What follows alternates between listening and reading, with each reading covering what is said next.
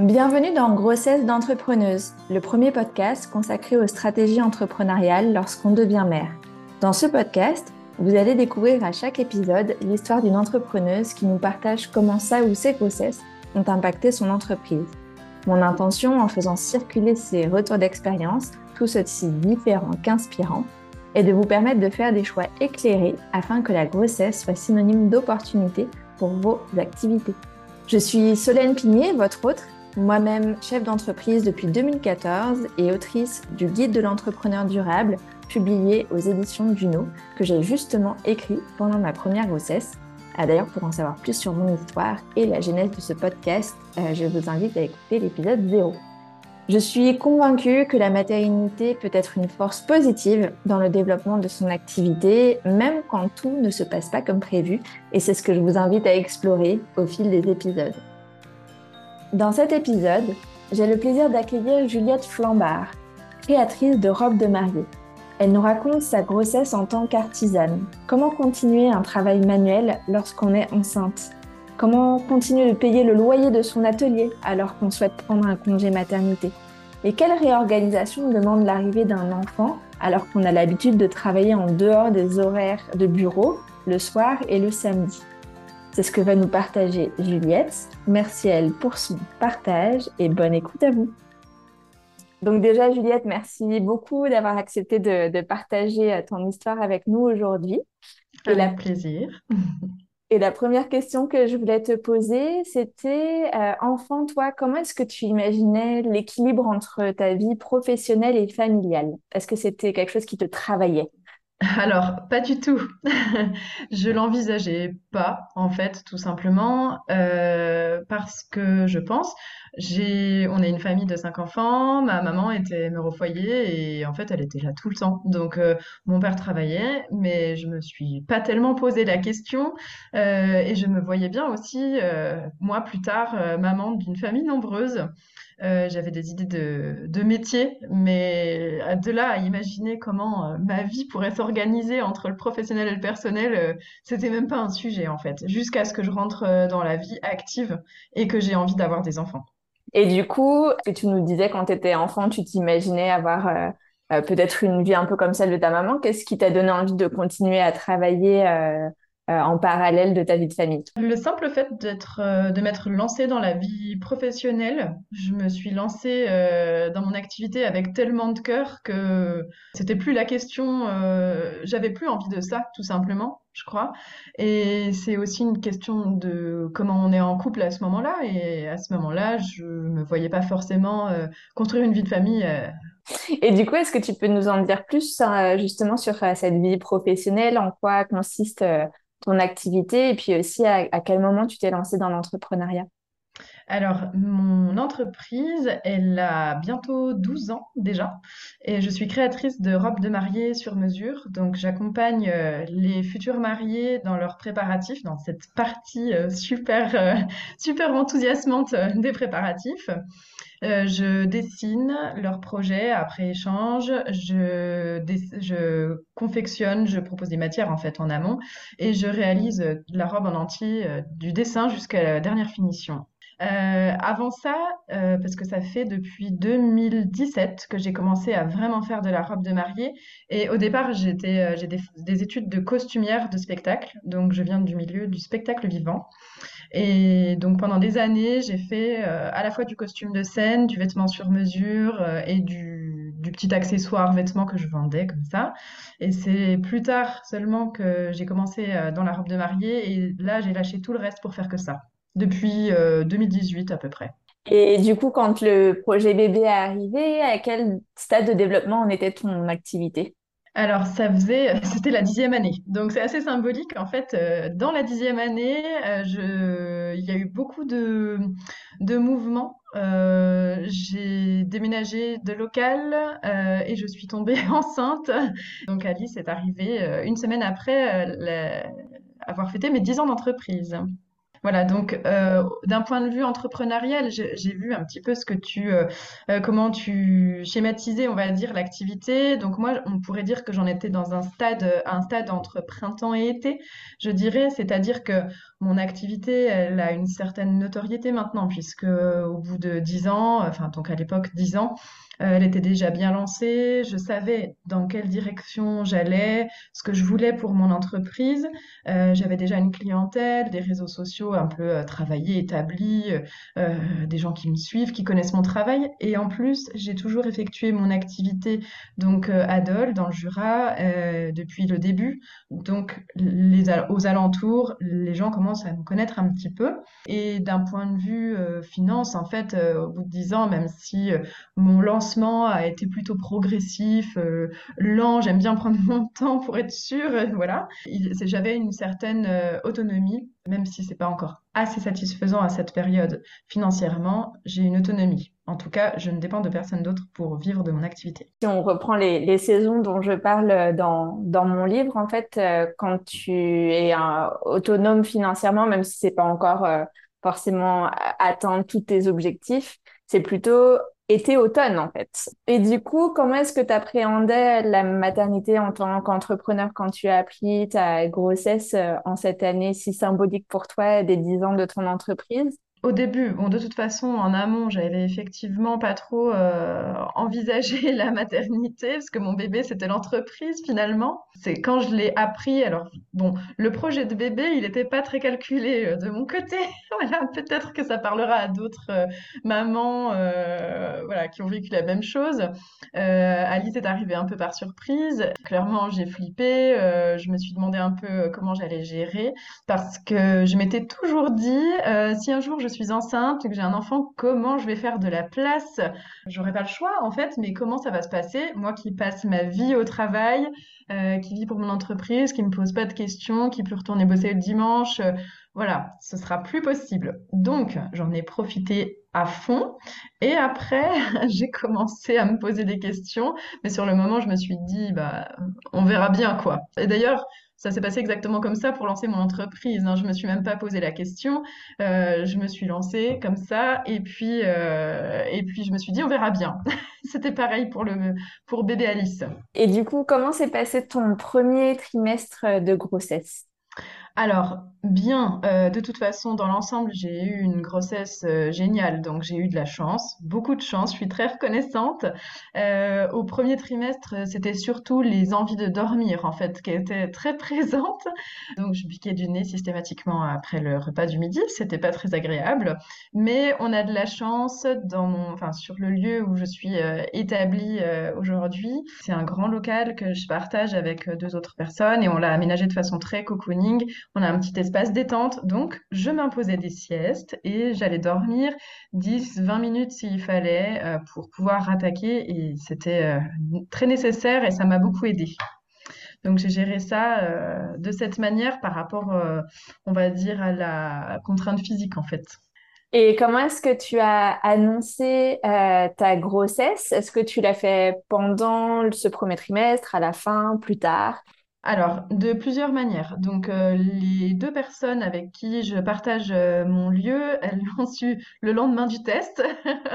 J'étais trop pressée de leur dire. Et puis, en plus, euh, comme j'ai un peu, un peu stressé aussi, j'avais besoin de, de partager et de me sentir soutenue pour les clientes. Il y avait deux catégories de clientes, on va dire. Il y avait celles qui étaient impactées directement. Donc, Typiquement, euh, je suis tombée enceinte au printemps 2021 pour euh, les clients 2022. Euh, je leur ai dit tout de suite, en fait, pour qu'elles sachent qu'elles ne le découvraient pas une fois que c'était avancé, euh, pour celles qui étaient en début de saison, pour pouvoir aussi bah, leur laisser le choix, en fait, de se dire si c'est trop stressant pour elles euh, de pas savoir hein, ce que je peux entendre, et eh ben elles ont le, le, choix de travailler avec moi ou non. Je prenais ce risque. Puis pareil pour les clientes de fin d'année parce que j'avais déjà de la commande. Euh, c'est ça l'avantage de la robe de mariée, c'est qu'en général, euh, c'est pas de la dernière minute. On sait quand même presque six mois, un an à l'avance euh, pour qui et sur quoi on va travailler. Et donc, celles qui étaient en fin d'année, je les ai prévenues en, les rassurant, en leur disant ne vous en faites pas, j'ai quand même réfléchi à des solutions au cas où ma grossesse se passerait pas bien. Mais bon, derrière, dans tout ça, j'étais quand même en train de croiser les doigts en me disant, si, pourvu que tout se passe bien et que je puisse aller au bout, parce que déléguer, c'est pas évident, quoi. Et pour toutes les clientes que ça n'impactait pas, c'est-à-dire pour qui j'avais déjà presque fini de travailler ou qui me verraient pas spécialement enceinte, euh, je l'aurais pas dit tout de suite. Elles l'ont appris plus tard, un peu comme tout le monde, par le biais des réseaux sociaux, etc. Quoi. Et pour tout ce qui est justement contact sur les réseaux sociaux, moi je suis pas trop du genre à m'étendre sur ma vie personnelle en fait sur les réseaux ou dans les très grandes lignes, euh, mais sans détails en général. Donc euh, j'ai fait une annonce euh, un peu rigolote en image au septième mois plein, quelque chose comme ça. Alice est arrivée début décembre, c'était mi-octobre. Voilà. Donc pas très longtemps avant la fin. Et puis de toute façon, vu que les principales concernées étaient déjà au courant, euh, c'était plus euh, pour l'anecdote, quoi. Tu me disais tout à l'heure que tu as proposé à certaines de tes clientes euh, d'éventuellement changer de prestataire. Est-ce qu'il y en a certaines qui ont fait ce choix ou est-ce que tout le monde t'a suivi? Il y en a une, je crois, qui a fait ce choix tout simplement parce que euh, c'était quand même un peu juste. Elle se mariait en février, si mes souvenirs sont bons. Et puis moi, j'accouchais en décembre, donc je lui avais dit il faudrait en fait faire vraiment en amont et que je la livre en amont de mon congé maternité. Et donc je lui avais dit je peux le faire si vous le souhaitez, mais c'est peut-être quand même pas la solution la plus confortable. Effectivement, elle a choisi une autre solution. Mais sinon, toutes celles avec qui j'avais validé mon suivi étaient trop contentes pour moi, donc c'était d'autant plus réjouissant. C'est rassurant aussi d'entendre ça, tu vois, pour euh, nos auditrices que euh, parfois on appréhende la réaction des clients et de savoir que euh, toi, en plus, c'est des clients, une clientèle femme qui vient vers toi dans un contexte heureux de mariage. Donc, même si tu ne t'étends pas sur ta vie privée sur les réseaux sociaux, vous créez une, une relation un peu intime quelque part. Enfin, en tout cas, ah toi, tu rentres dans leur intimité. Donc là, voilà, c'était l'occasion aussi elle me confie la leur, euh, et puis euh, beaucoup de mes clientes sont elles-mêmes euh, soit dans des projets bébés qui arrivent des fois pendant les préparatifs ou avant ou, ou qui démarrent juste après. Donc c'est des sujets très souvent pour une grande majorité qui les touchent de toute façon. Et comment s'est passé le reste de ta grossesse, le deuxième, le troisième trimestre? Alors, au deuxième trimestre, j'étais en pleine forme physique et ça, c'était chouette parce que j'avais pas mal d'énergie, pas mal d'élan, bah, un peu en fait dans les schémas euh, classiques, euh, comme on dit, euh, vous verrez, au deuxième trimestre, vous êtes au top. Bah, c'est vrai que c'était un peu ça pour moi. Par contre, je commençais un tout petit peu quand même à, me tracasser sur la suite parce que ma grossesse se passait très bien, mais que je commençais à penser vraiment à comment j'allais m'organiser pour m'arrêter, est-ce que j'allais être en forme jusqu'au bout. et du coup, j'ai accepté au deuxième trimestre des nouveaux projets un peu de dernière minute qui sont arrivés comme ça au milieu de l'été en disant aux clientes, du coup, justement, bah, attention, euh, est-ce que vous êtes sûre? Parce que moi, je suis enceinte. voilà, ça va. Pour le moment, je vais très bien, mais euh, on ne sait jamais. Et donc, j'ai un peu blindé euh, ma fin d'année en me disant, bah, comme ça, je pourrais voilà, partir tranquille. Donc, j'ai commencé à fatiguer un petit peu en fin de deuxième trimestre. Et le troisième trimestre, c'est pareil, ça s'est bien passé. Mais j'étais vraiment un peu plus dans la contrariété de me dire, bah, là, il y a des moments, je me sens fatiguée et en fait, j'ai pas de relais pour mon entreprise. C'est un savoir-faire très spécifique. Je peux pas le déléguer comme ça. Euh, j'aurais besoin euh, d'aide et en fait, je sais pas à qui la demander. J'ose pas. Euh, et puis, bah, en fait, il faut que je termine. Et là, il y a des matins où on se dit, je resterai bien dans mon lit en fait. voilà, par simple souci de prendre soin de soi. Et c'est vrai que je suis arrivée, euh, du coup, j'ai réussi à tout boucler, j'ai pas eu d'arrêt euh, jusqu'au bout. Euh, voilà, il y avait que mon énorme ventre qui me gênait pour travailler à la table de coupe, mais c'est tout, et à la machine.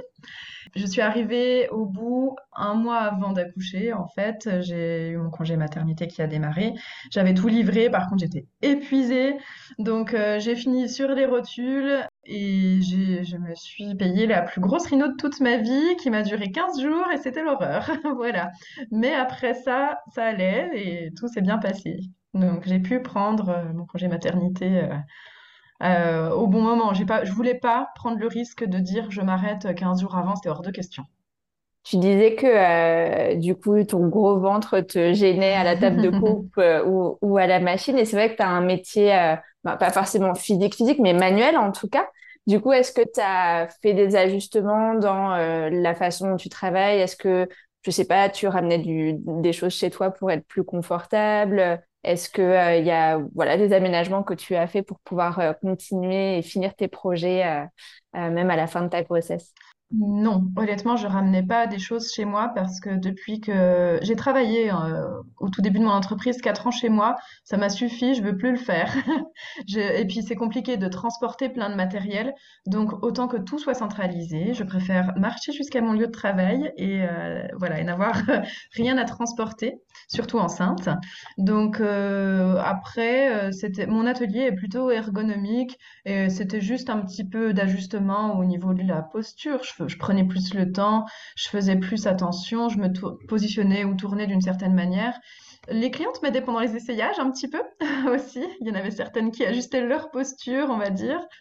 Qu'est-ce que tu avais décidé de mettre en place pour ton congé maternité?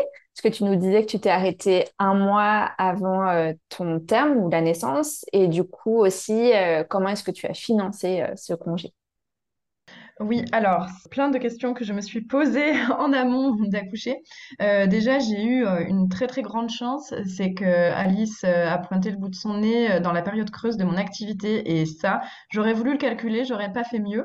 Merci à elle, je lui dirai plus tard. Euh, elle est arrivée le 2 décembre et euh, moi, c'est vraiment euh, bah, l'hiver de mon activité, au sens propre comme au sens littéral. Donc j'avais déjà livré toutes mes commandes et la saison elle redémarre pas en général avant janvier. Donc je savais que ça allait juste décaler un peu mon démarrage de saison, mais euh, c'était euh, raisonnable. J'avais choisi euh, de pas prendre de mariée avant fin mai au au niveau des dates de mariage. Donc tout ce qui était avant, bah, j'ai tout délégué à quelqu'un d'autre, enfin j'ai renvoyé vers d'autres prestataires en fait de confiance.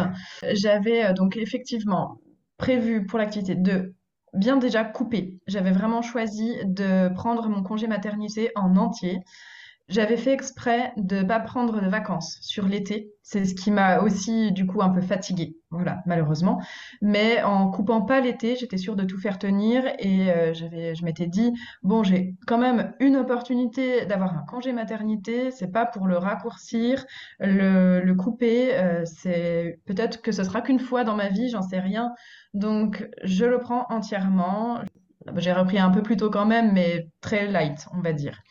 Et euh, pendant ce congé maternité, alors j'avais prévu de travailler depuis chez moi en janvier, et là, on rigole bien parce que c'est pas du tout comme ça que ça s'est passé.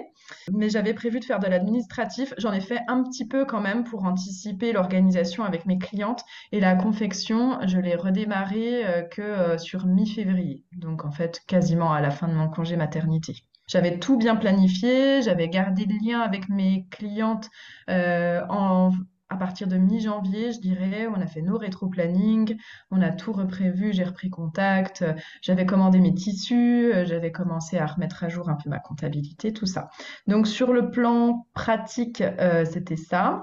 Après, sur tout ce qui est partie finance, en fait, je m'étais bien renseignée en fait sur les, indemnités journalières d'une part, parce que c'était un point qui me faisait très très peur. Je pensais que j'aurais droit à quasiment rien parce qu'on a tendance à nous véhiculer cette idée euh, en micro-entreprise et c'est complètement faux. Si ça peut rassurer euh, beaucoup d'entrepreneuses. Euh, alors moi, je suis en entreprise individuelle et donc régime micro. Il y a quand même des aides qui sont assez conséquentes, enfin des aides, des indemnités journalières. Et j'ai sorti quelques chiffres, si ça peut peut-être renseigner. J'avais fait le calcul, j'avais à peu près 80 et quelques euros par euh, jour, un peu plus, ce qui lissait, euh, ça faisait presque, presque 2500 euros par mois, englobant les indemnités journalières plus les, les allocations de repos maternel. Voilà, c'est ça. Il y a une allocation de repos maternel qui a été versée en deux fois, euh, qui était à hauteur de deux fois 1700 euros, et c'était euh, le reste presque 1500 euros par mois. Voilà. Donc ça fait quand même une certaine somme euh, qui m'a permis, moi, de, à une période creuse de mon entreprise, et eh ben en fait, de quand même avoir un financement personnel et aussi de faire tourner ma boîte, puisque ayant un local et des charges, eh ben j'ai continué à payer pour mon entreprise alors que je ne travaillais pas. Et ça, c'est pas forcément évident à gérer. Le fait d'avoir anticipé en chargeant un petit peu ma saison avant, ben, j'ai rentré de la trésorerie avant de partir en congé maternité. Et arrivé en janvier, j'ai commencé à encaisser les acomptes de mes clientes, puisque de toute façon, je fonctionne comme ça. À l'année, avec elles, on divise les paiements en plusieurs parties pour euh, le confort de tous, et toutes surtout. Euh, donc, j'avais commencé à encaisser des acomptes en janvier, ce qui m'a permis de pas être euh, trop en galère et pas avoir de trous, vraiment.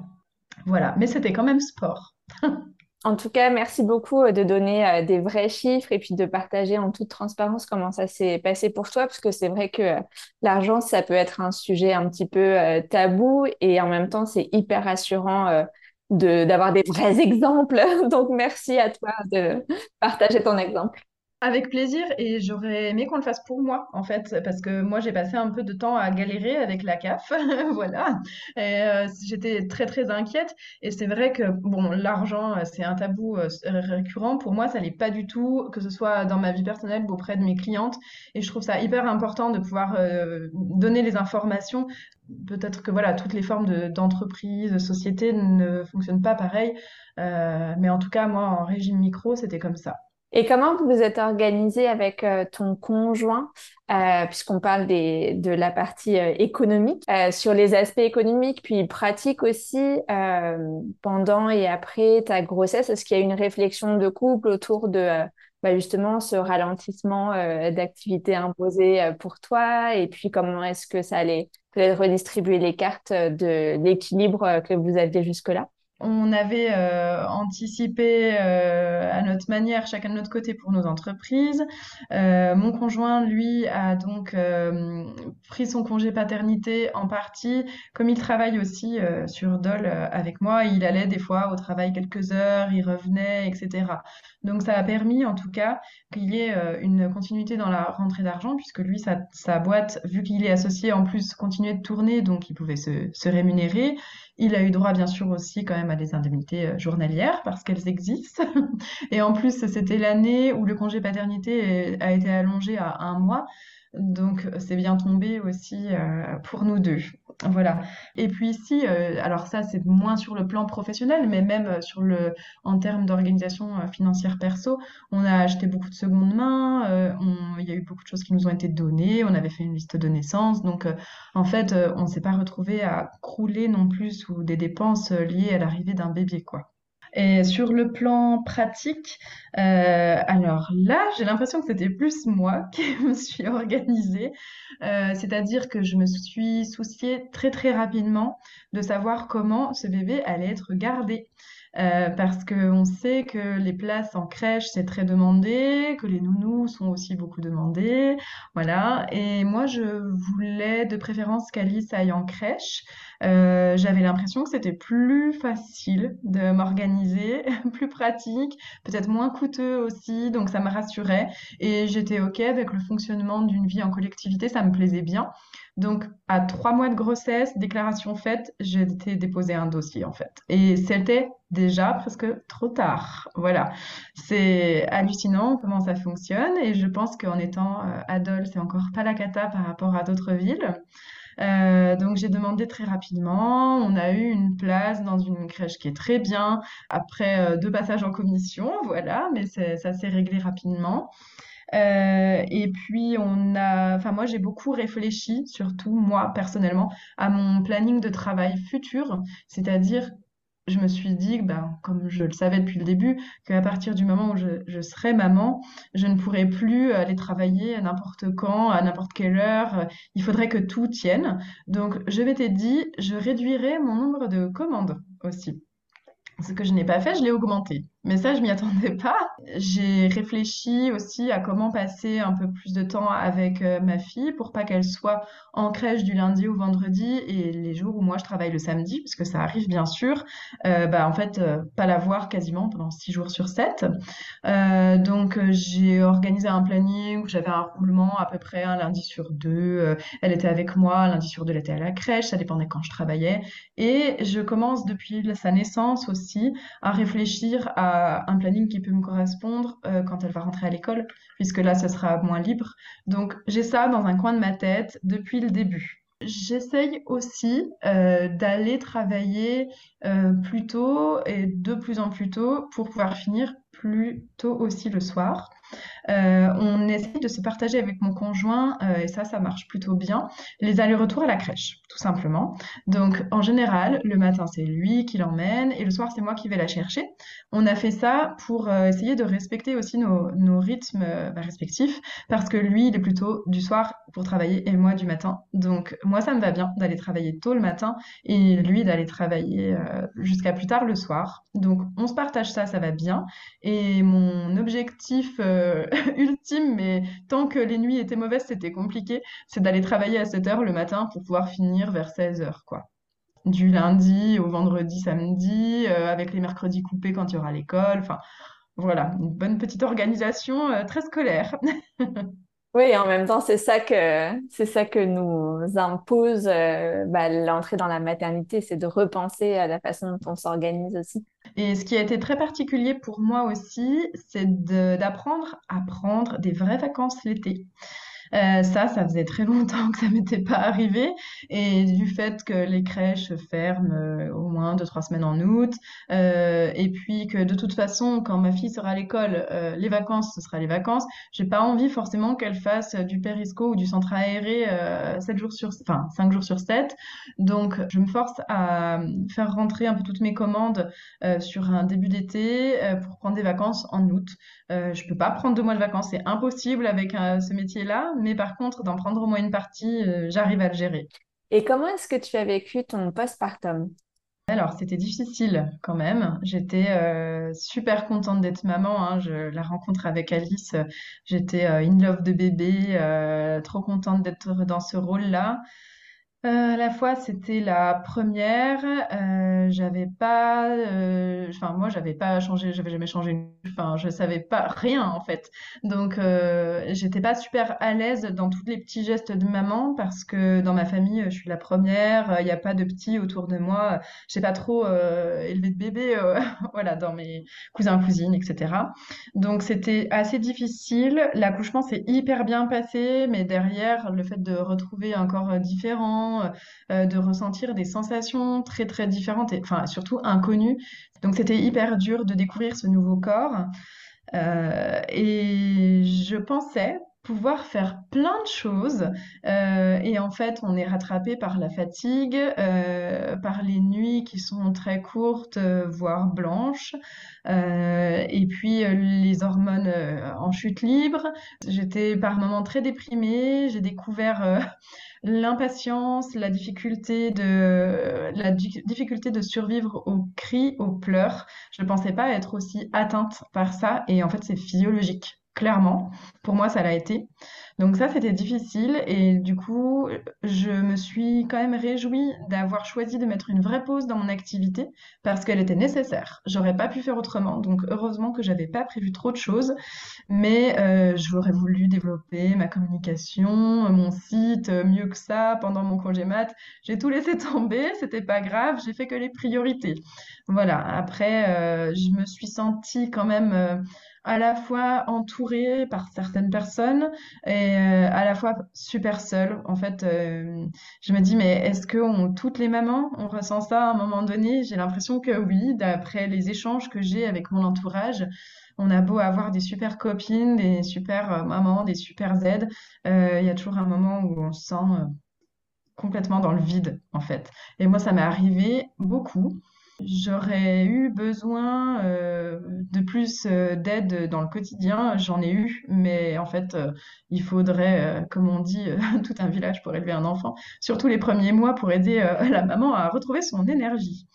Donc voilà, c'était assez difficile, mais malgré tout, j'ai quand même eu deux, trois euh, aides très précieuses. Euh, ma maman qui a été présente, qui venait chez moi pour faire euh, du ménage et de la cuisine et me prendre le bébé pendant que je dormais. Elle avait tout compris. On voit qu'elle en a eu cinq avant.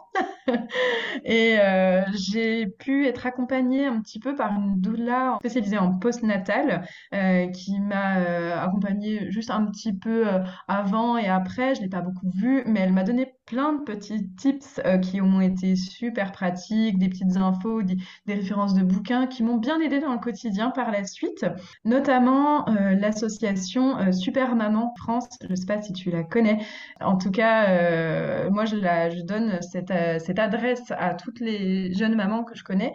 C'est une asso qui vient de Suisse à la base et ce concept a été transposé en France. Des mamans cadeaux viennent rendre service à des mamans abichonnées. En gros, ça se passe comme ça.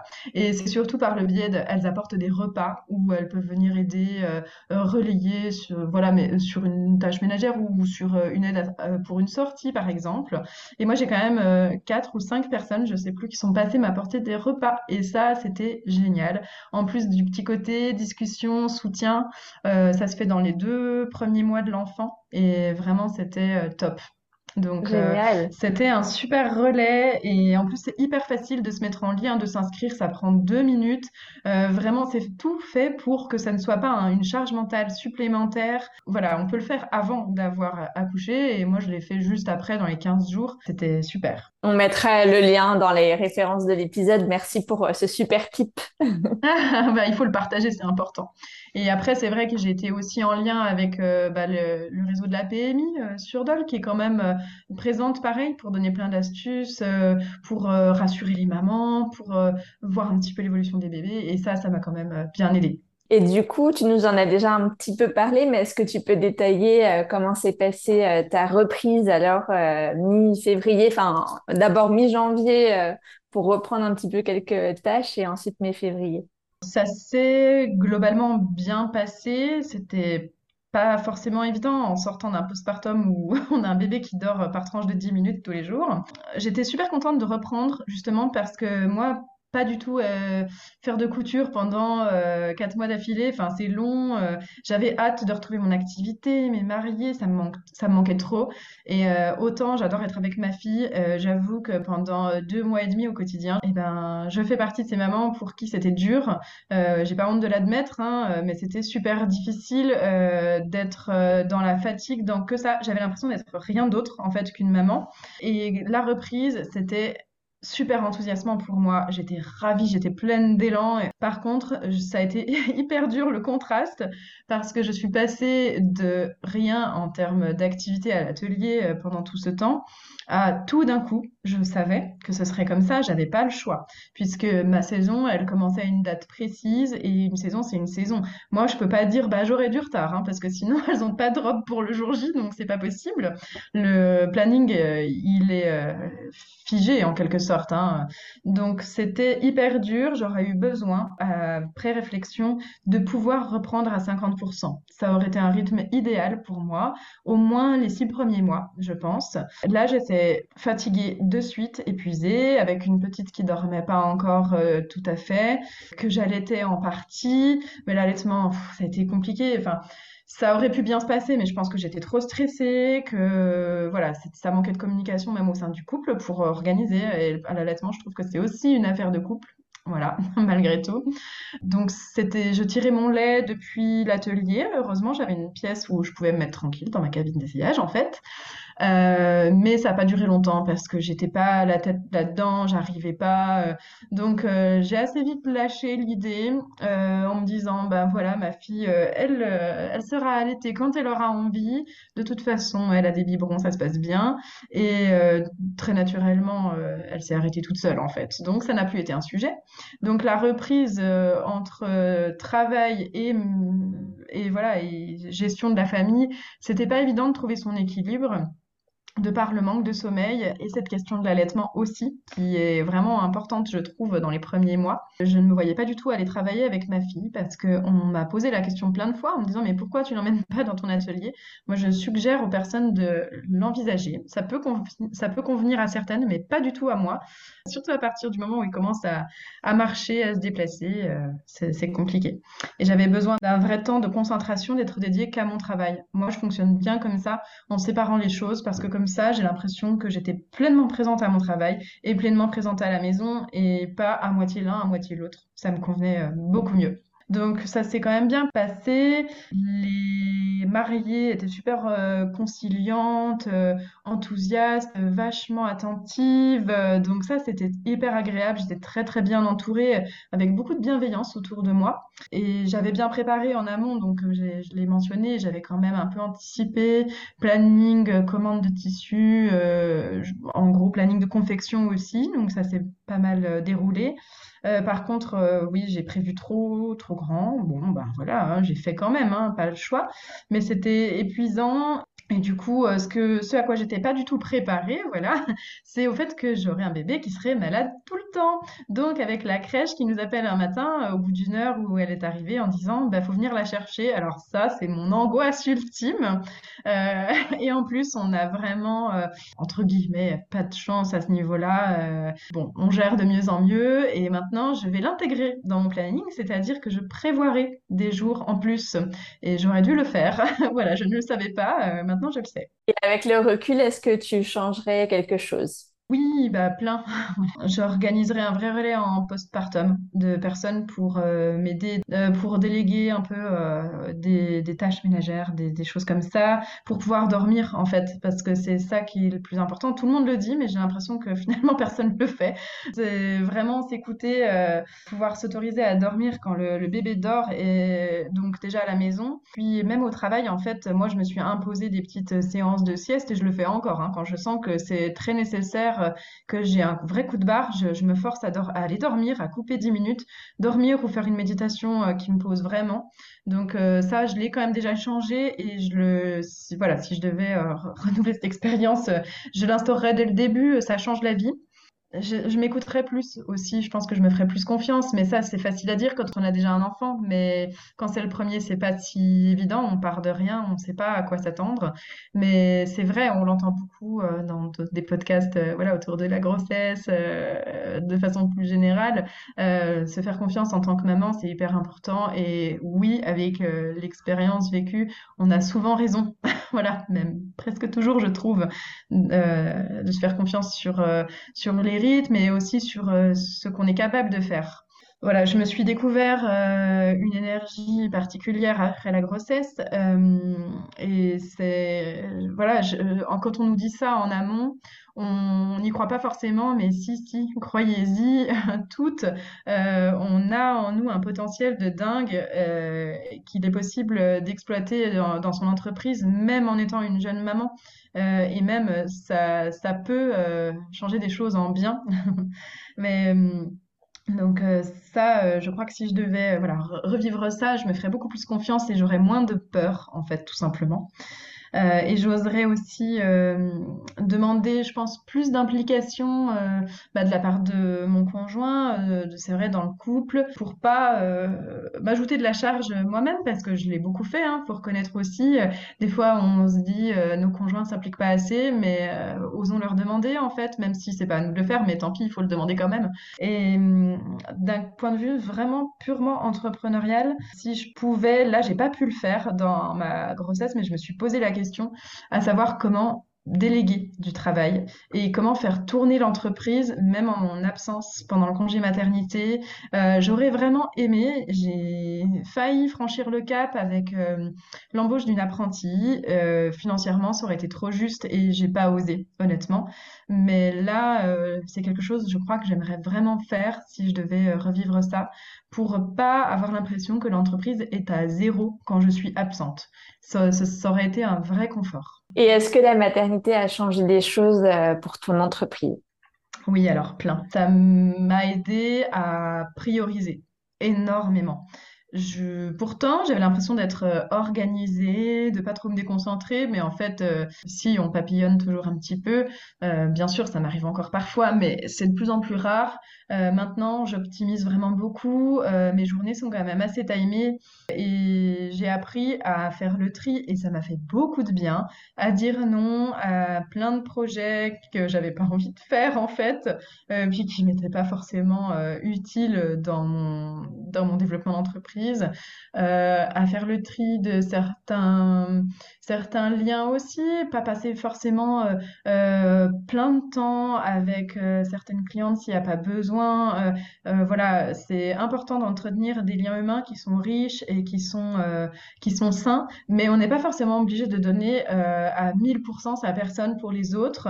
Ça, je crois que c'est important et je l'ai découvert en tant que maman. j'ai arrêté d'essayer de donner tout pour tout le monde, en fait. J'ai fait le nécessaire qui me semblait euh, juste correct euh, par rapport à la prestation que je propose. Euh, voilà, donc j'ai fait mon service à fond.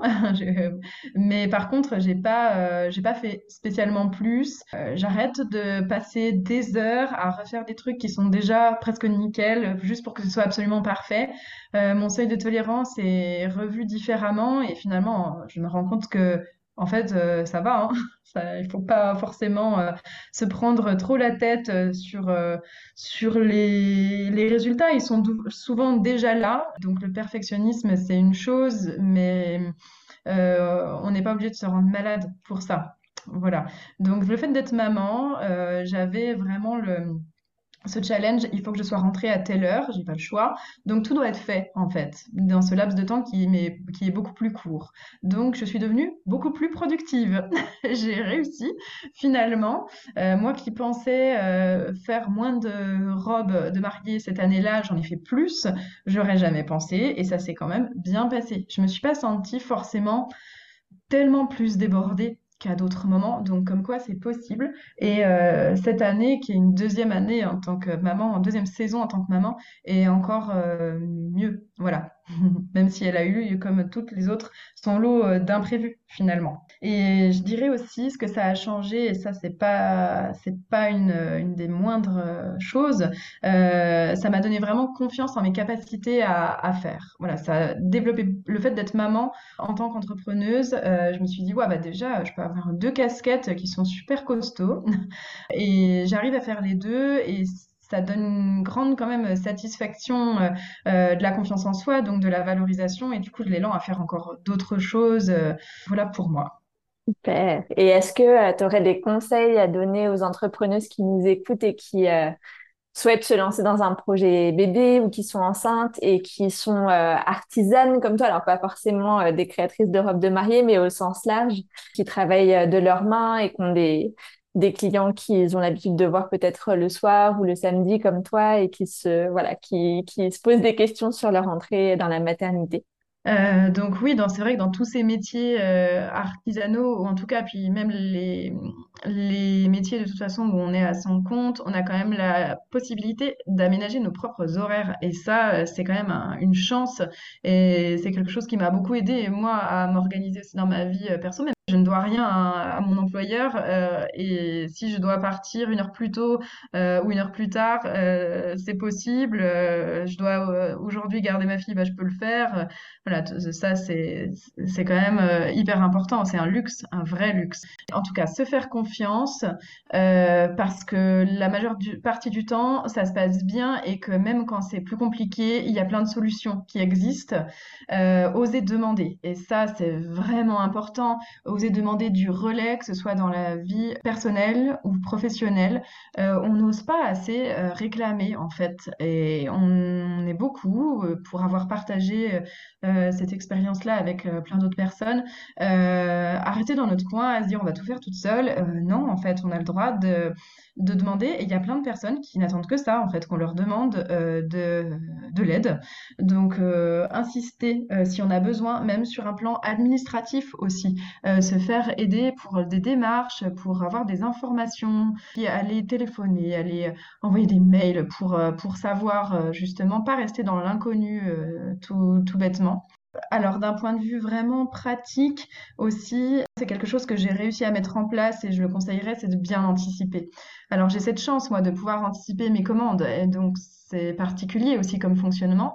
Mais si vous avez la possibilité de le faire, que ce soit d'une manière ou d'une autre, de, de, tout anticiper au niveau euh, démarche et euh, rétro-planning si possible, bah voilà, ça force à mettre un peu les choses dans les cases.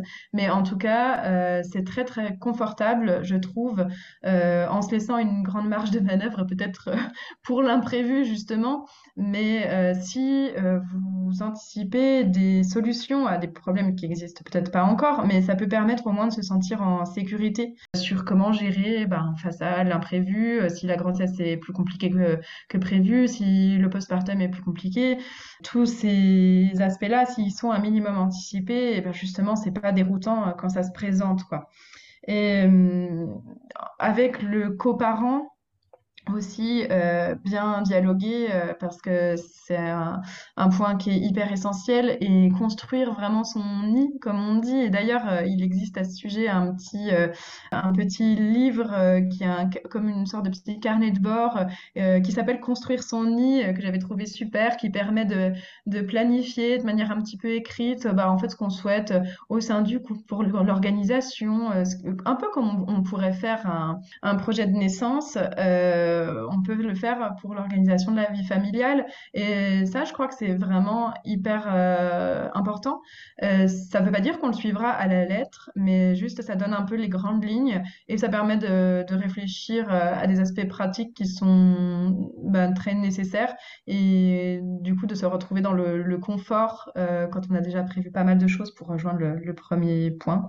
Après, vraiment, en, en conseil plus, voilà, plus perso, c'est si vous pouvez prévoir du relais et du repos. C'est en fait tout le monde dit ça, mais parce que c'est tellement vrai. C'est ça qui fait du bien. C'est des fois pouvoir euh, déléguer un petit peu euh, son enfant bah, quand il est malade et qu'on doit quand même aller travailler, euh, de pouvoir euh, se reposer euh, après une nuit euh, pas terrible ou tout simplement un coup de bourre au travail. voilà, vraiment se reposer prendre soin de soi. Ça paraît bateau comme phrase, mais en fait c'est indispensable.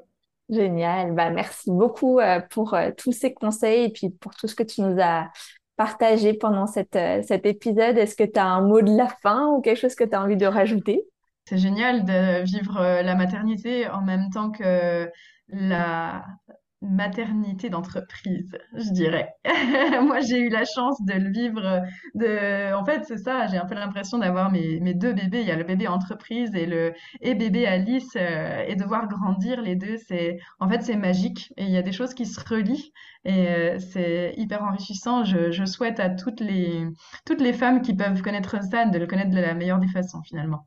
Super. Merci beaucoup. Avec grand plaisir. Un grand merci à Juliette pour son partage qui montre qu'on peut avoir tout autant de clients et de chiffres d'affaires, même en prenant un congé maternité. Pour plus de conseils afin d'assurer votre sécurité financière pendant votre grossesse et votre congé, je vous propose de télécharger le guide gratuit dont le lien se trouve en description de l'épisode. 6 stratégies alternatives pour financer son congé maternité d'entrepreneuse. Quant à nous, nous nous retrouverons mercredi prochain pour un nouvel épisode en compagnie d'Iris qui nous racontera comment le fait d'avoir des associés a influencé sa maternité. Grossesse d'entrepreneuse est produit par Creators for Good à l'initiative de Solène Pinet. Montage Amélie Dodriver. Charte graphique Christelle Bourgeois. Graphiste Dorothée Cadio. Musique Attila Jan Absa Karia. À mercredi prochain.